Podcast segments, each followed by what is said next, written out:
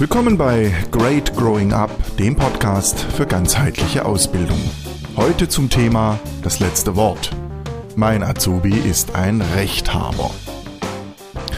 Recht haben ist ein schwieriges Thema. Auf den ersten Blick stellt sich sogar die Frage, wieso, was ist denn schlecht an Recht haben? Wieso soll denn Recht haben ein Problem sein? Wir leben in einem Rechtsstaat, wir stehen auf Recht und Ordnung, meistens auch auf Gleichberechtigung.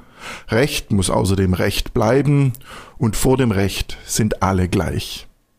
Wieso soll Recht haben dann ein Problem sein? Dazu muss ich ein bisschen ausholen. Ähm, die ganze Geschichte mit dem Recht haben hat viel damit zu tun, dass wir alle, ob wir es wollen oder nicht, in einer dualistisch orientierten Welt leben. Das heißt, in einer Welt, in der es immer zwei Seiten gibt, zwei Pole, so wie schwarz und weiß, so wie gut und schlecht, so wie gut und böse oder so wie Recht und Unrecht und so wie wahr und nicht wahr. Das haben wir alle, ob wir es wollen oder nicht, ganz schön verinnerlicht. Folglich gehen wir davon aus, dass es sowas wie eine objektive Wahrheit gibt. Das ist auch ganz hilfreich, wenn es darum geht, ähm, entscheidend wichtige Fragen zu klären. Zum Beispiel, darf ich in diese Straße abbiegen oder nicht? Oder ist es wirklich gesund, von diesem Turm in die Tiefe zu springen? Also wenn es um unser Leben geht, dann ist es tatsächlich entscheidend, dass wir darauf achten, was objektiv richtig und objektiv falsch, was objektiv recht und objektiv Unrecht ist. Dann ist es also ganz gut, wenn wir darauf beharren, was wir für recht und für richtig erachten. Dass das mit der objektiven Wahrheit in Wirklichkeit aber ein bisschen komplizierter ist, zeigt sich daran, wie wir mit dem Begriff Recht haben umgehen, wie wir auf ihn reagieren. Recht haben fühlt sich zunächst mal gut an. Also das kann jeder für sich selbst überprüfen. Ich persönlich fühle mich erstmal gut, wenn mir jemand Recht gibt, wenn ich Recht habe. Ich mag das. Auf der anderen Seite hat der Begriff Rechthaber eine ganz andere Wirkung auf mich. Wenn mich jemand als Rechthaber bezeichnet, ähm, sehe ich darin kein Kompliment. Also wir verbinden das Recht haben einerseits mit einem positiven Gefühl, mit einer positiven Wahrnehmung, andererseits äh, mögen wir die Bezeichnung Rechthaber ganz und gar nicht, vor allem dann nicht, wenn sie auf uns selbst angewandt wird. So, im Alltag, im betrieblichen Alltag gibt's eine klare Hierarchie. Äh, zumindest sollte es sie geben. Zum Beispiel eine Hierarchie, die klarlegt, Ausbilder und Auszubildende sind nicht auf Augenhöhe miteinander. Wenn es darauf ankommt, sagt der Ausbilder, was Sache ist, und zwar dem Azubi. Zumindest sollte das so sein. Und zumindest sollte das grundsätzlich so sein, denn der Ausbilder hat in der Regel mehr Erfahrung als der Auszubildende. Dass es nicht immer so sein muss, also dass der Ausbilder auch mal auf sein eigenes Recht haben verzichten sollte, dazu kommen wir später noch.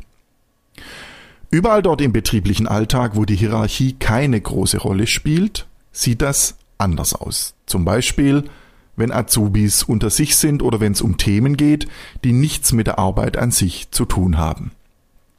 Da gibt es immer wieder Menschen, denen ist das Recht haben sehr, sehr wichtig.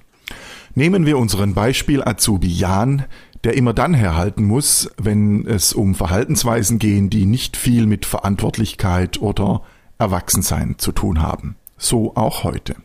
Also, Sie beobachten, wie Jan sich mit seinen Azubi-Kollegen über das Rockfestival unterhält, das einige von ihnen am, am vergangenen Wochenende besucht haben. Jan erzählt von der reichlich provokativen Ansage, die der Bassist seiner Lieblingsband auf der Bühne gemacht hat. Die anderen hören zu und dann widerspricht ein Azubi-Kollege. Der sagt, es war gar nicht der Bassist, der diese Ansage gemacht hat, es war der Rhythmusgitarrist. Im Grunde kann Ihnen das ja egal sein, denn das Thema an sich ist, gelinde gesagt, völlig belanglos. Die Welt wird sich weiterdrehen, egal wer es war, ob es der Rhythmusgitarrist war oder der Bassist, der die Ansage gemacht hat. Aber Sie beobachten auch, wie sich Jan in das Thema verbeißt. Er will einfach nicht locker lassen und beharrt darauf, dass er recht hat. Der Bassist war's, nicht der Gitarrist. So geht es eine ganze Weile hin und her und sie schauen zu, wie die beiden, Jan und sein äh, Kollege, sich beharken.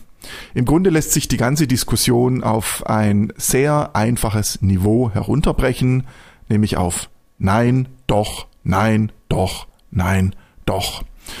Das ist ein beliebtes Spiel und man kann es ewig lange spielen. In der Regel kommt nichts Gutes dabei raus. Die Diskussion entwickelt schnell eine Eigendynamik. Jan lässt einfach nicht locker und beharrt darauf, dass er mit seiner Ansicht recht hat. Vielmehr wird in solchen Diskussionen auch gar nicht passieren, weil es in der Regel keine Lösung gibt für diesen Konflikt. Eines allerdings entwickelt sich doch. Jan wird unbeliebt. Rechthaber gelten im Allgemeinen nicht als übermäßig sympathisch. Das hat Auswirkungen, Je mehr solche Diskussionen stattfinden, desto eher werden Sie feststellen, dass die Azubi-Kollegen Jan meiden werden. Rechthaber sind sogar dann unbeliebt, wenn sie objektiv Recht haben.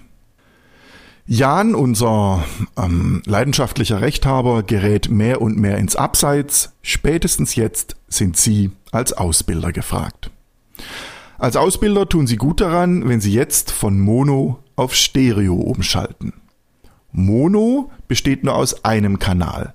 Meistens ist es die Sachebene, auf die wir uns gerne konzentrieren. Das haben wir so gelernt.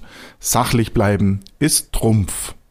Wenn Sie auf Stereo umschalten, können Sie auch den zweiten Kanal wahrnehmen. Und glauben Sie mir, um den geht's hier wirklich. Denn ich glaube, darüber sind wir uns einig. Die Frage, ob es denn jetzt der Bassist oder der Rhythmusgitarrist war, ist nicht von weltentscheidender Bedeutung. Also, die Beziehungsebene ist wichtiger. Die interessante Frage ist, warum ist Rechthabern wie Jan das Recht haben so unglaublich wichtig? Weil es ihm um die Sache geht? Ah, mal ehrlich. Das haben wir doch schon abgehandelt, ja. Bassist oder Rhythmusgitarrist, völlig egal. Jan geht's um was anderes. Jan will diese Auseinandersetzung gewinnen, weil er um keinen Preis Verlierer sein will. Das ist tatsächlich so. Wenn Sie, wenn Sie mal auf sich selber achten, werden Sie feststellen, Recht haben fühlt sich an wie gewinnen, Unrecht haben fühlt sich an wie verlieren. Verlieren will in der Regel keiner. Wenn Sie sich dessen bewusst sind, wird Ihnen auch klar, warum Rechthabereien immer dann besonders brisant werden, wenn Publikum dabei ist. Keiner will vor Publikum verlieren. Das ist alleine schon schlimm genug. Vor Publikum haben wir Angst, unser Gesicht zu verlieren und das will auch keiner. Nächste Frage. Was steckt denn dahinter, dass Jan um jeden Preis nicht verlieren, also gewinnen will? Bei der Frage wird's all jenen langsam heiß, die selber gerne recht haben. Mir zum Beispiel auch. Die Angst vor dem Verlieren, vor dem Nicht-Recht haben, hat mehr mit dem eigenen Selbstvertrauen zu tun, als manchem lieb sein dürfte. Menschen, die sich ihrer Qualitäten bewusst sind, haben es schlichtweg nicht nötig, aufs Recht haben zu setzen. Das bedeutet, wer sich seiner selbst sicher ist, kann aufs Recht haben verzichten. Wer aber darauf angewiesen ist, fehlendes Selbstvertrauen durch Erfolge im Außen zu ersetzen, braucht diese Rechthabersiege wie die Luft zum Atmen. Im Umkehrschluss bedeutet das, auch wenn Ihr Rechthaber Jan noch so eloquent, argumentativ gut bestückt, noch so selbstsicher und noch so stark wirkt, in Wirklichkeit hat sein Rechthaben, sein Drang zum Rechthaben mehr mit Schwäche zu tun, als Sie auf den ersten Blick feststellen werden. Tatsächlich hat es auch vor allem mit Schwäche zu tun, wenn ich nicht in der Lage bin, aufs Recht haben, verzichten zu können.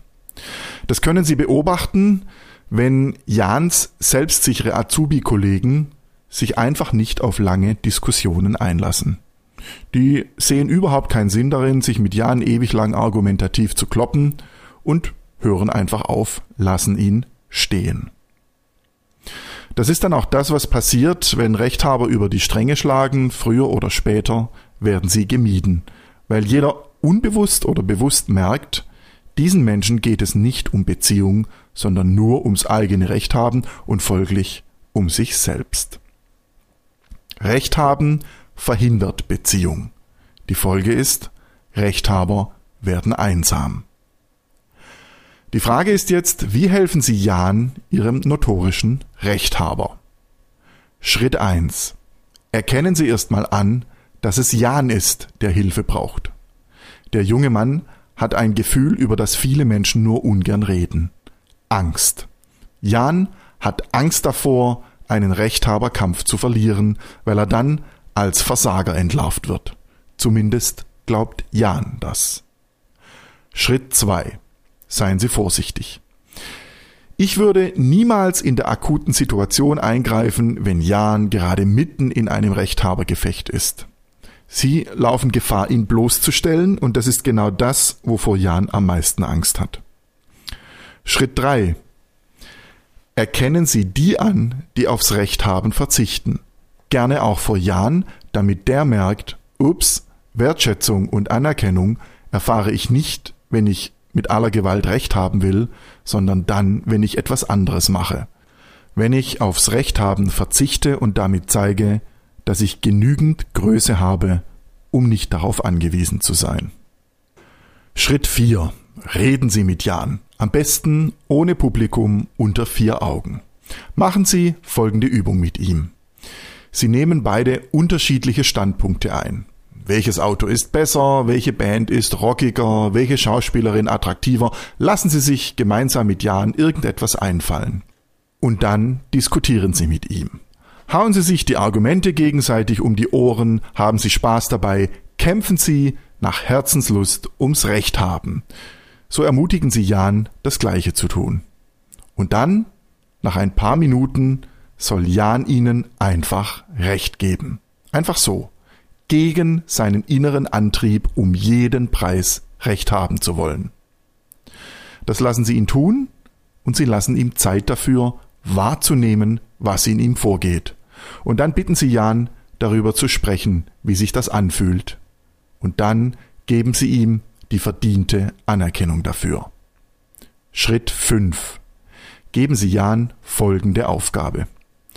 Künftig wird er einmal am Tag irgendjemandem Recht geben. Einfach so. Einfach nachgeben und nicht aufs Recht haben beharren. Jan wird diese Situationen in einem Büchlein notieren und ebenfalls aufschreiben, ob und wie sich seine Selbstwahrnehmung sowie das Verhalten seiner Azubi-Kollegen ihm gegenüber verändern wird. Damit trainieren sie in Jan eine Fähigkeit, die im heutigen beruflichen Alltag entscheidend ist. Beziehungsfähigkeit. Sie wird immer wichtiger, der Eigenbrötler, der einfach allein vor sich hinschafft, ist nicht mehr so gefragt wie früher. Und wenn Sie ganz mutig sind, verzichten Sie hin und wieder selbst aufs Recht haben, gerade auch gegenüber Ihren Auszubildenden, denn die brauchen ein erwachsenes Vorbild dafür, was es bedeutet, genügend innere Größe zu haben, um aufs Recht haben verzichten zu können. Unternehmen wollen wachsen, Menschen auch. Mehr dazu finden Sie auf meiner Website www.greatgrowingup.com. Dort habe ich auch ein Transkript dieses Podcasts für Sie bereitgestellt. Danke fürs Zuhören und machen Sie es gut. Ihr Matthias Stoller.